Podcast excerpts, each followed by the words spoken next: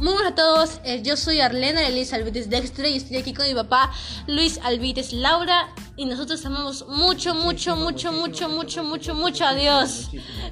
y el día de hoy vamos a hablar sobre por qué Dios cambia tus planes. Aquí te vamos a dar ocho razones por las cuales a veces Dios cambia tus planes. Por ejemplo, nos basamos en Isaías capítulo 55, versículo 8 al 9 una de esas razones es, porque tiene algo, algo mucho mejor para tu vida. Papá, ¿por qué a veces Dios cambia nuestros planes? Y una de las razones es porque tiene algo mejor para tu vida. ¿Nos podrías dar ese ejemplo de ese algo mejor?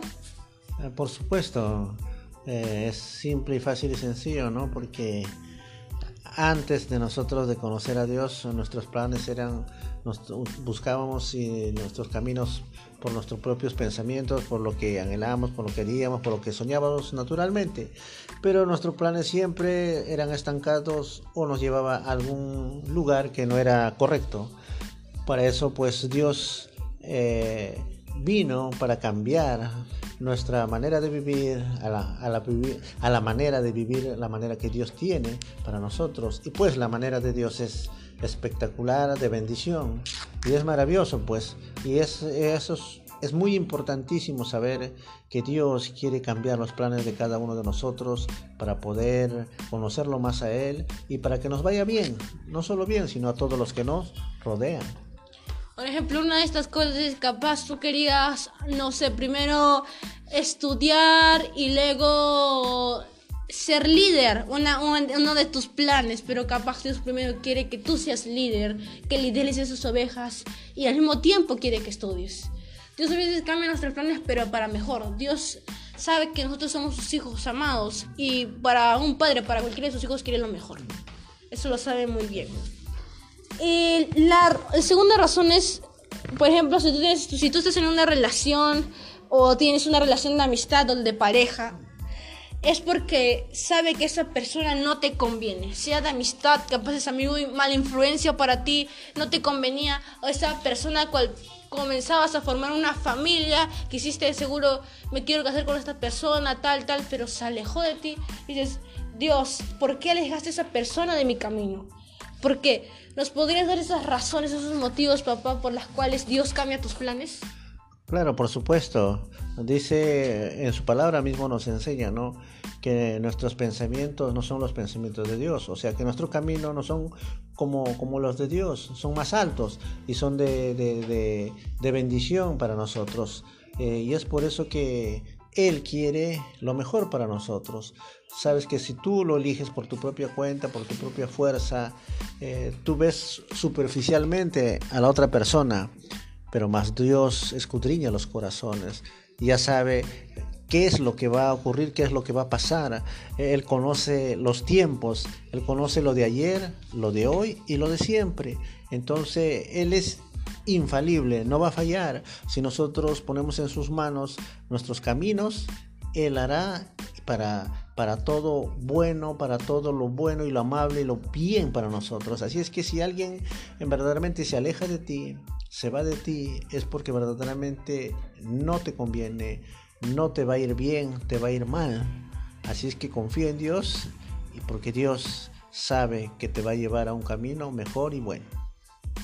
Muy bien, bien dice que a veces nosotros sobreentendemos diversas maneras. A veces lo que queremos no nos va a dar Dios, sino Dios nos va a dar lo que necesitamos. No nos va a dar eso que queremos, sino nos va a dar lo que necesitamos.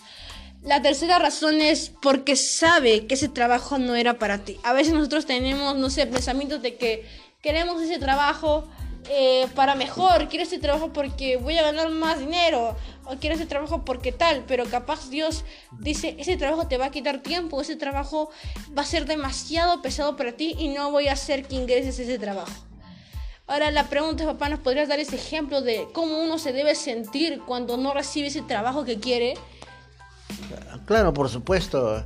Es que nosotros siempre como humanos anhelamos y deseamos algo mejor, algo bueno, algo especial, pero no es siempre lo correcto. Y pues si lo ponemos en las manos de Dios como siempre tiene que ser así, porque Dios nos ha enseñado, encomendemos nuestro camino a Él y Él lo hará, o sea, para bien. Entonces, si Él verdaderamente cierra una puerta donde verdaderamente no te conviene, Él lo sabe, si no te va a ir bien, sabe que de repente hay influencias negativas o alguien te va a hacer este, algo, como se dice, te va a querer hacer tropezar, te va a querer hacer caer o algo va a suceder ahí, Dios lo sabe y, y prácticamente Él te puede sacar y lo va a hacer porque Él no quiere que tú sufras, Él no quiere que tú te vaya bien, te suceda algo. Entonces no te sorprendas. Eh, si tú eres cristiano, un hijo de Dios, vas a entender que verdaderamente lo que Dios ha puesto va a ser para bendición. Otra de las razones es porque Él conoce el futuro y lo que es bueno para ti. ¿Cuántos saben eso? Dios sabe lo que es bueno para ti. Y como un buen padre, en este caso quiero aclararlo yo, Él quiere lo mejor para su hijo. A veces no entendemos, a veces nuestra mente humana no va a entender lo que, lo que piensa un Dios infinito. Eso es muy cierto. Nuestra mente humana es finita, más la mente de Dios es una mente infinita. La otra razón es, debes entender que Dios no está improvisando con tu vida. Él siempre tiene un plan. Dios no va a improvisar, no te va a meter en una batalla cuando no estás preparado, sino Dios va a saber que en esa batalla vas a hacer ese proceso en el que te va a preparar poco a poco. Dios quiere un hijo que se fortalezca y no un hijo que muera en esa batalla o que o ese, esa batalla que te debilite, sino que Dios quiere un fortalecimiento de tu parte. Y la otra razón es, nada de tu vida se escapa de sus manos. ¿Cuántos saben eso? Nada de su vida se escapa de sus manos. Papá, ¿nos podrías dar ese ejemplo de saber que somos protegidos por Dios? Por supuesto. Eh, eso tenemos que saberlo presente. Si nosotros encomendamos y nos ponemos en sus manos de Dios, Él siempre va a guardar nuestro camino.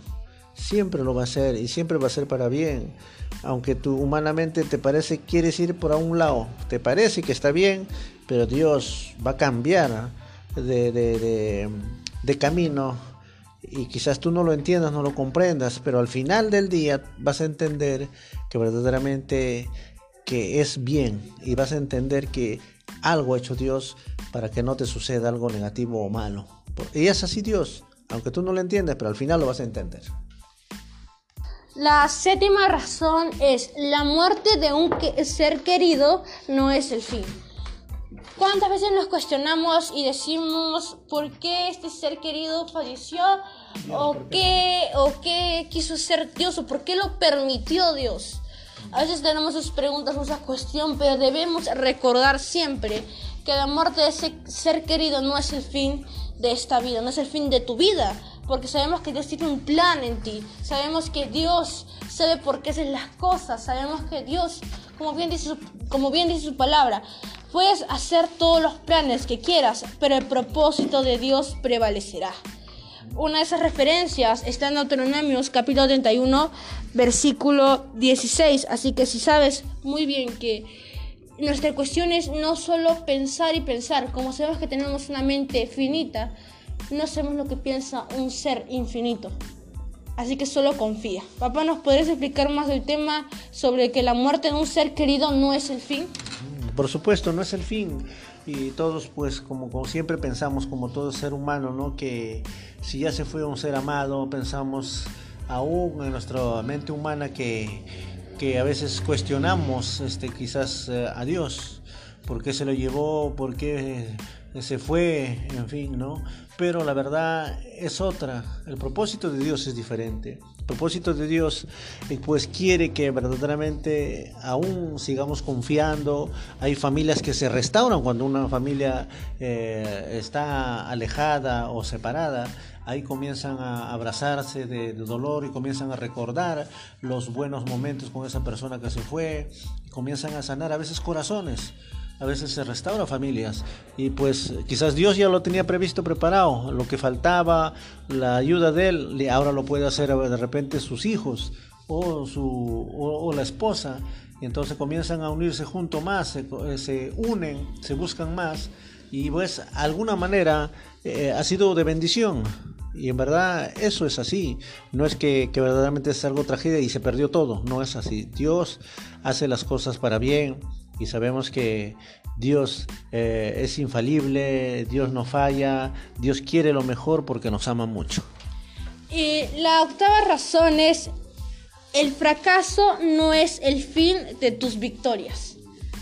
Muchos sabemos que podemos tener una, una derrota en áreas, no sé, áreas de estudio, áreas universitarias o áreas de trabajo en el que capaz hemos perdido esa carrera tan importante que nosotros hemos trabajado y cosechado. Pero ese fracaso no es el fin de la era de tus victorias. Porque si sabes y confías en Dios y te has preparado tanto, porque Dios ve, Dios ve ese esfuerzo que tú haces, Dios lo ve todo y no lo va a dejar sin recompensa.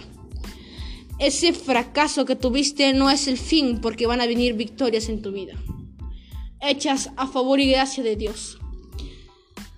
Hemos llorado muchas veces por capaz por un fracaso, pero ese no es el fin, porque sabemos que el propósito de Dios es más grande que cualquier cosa.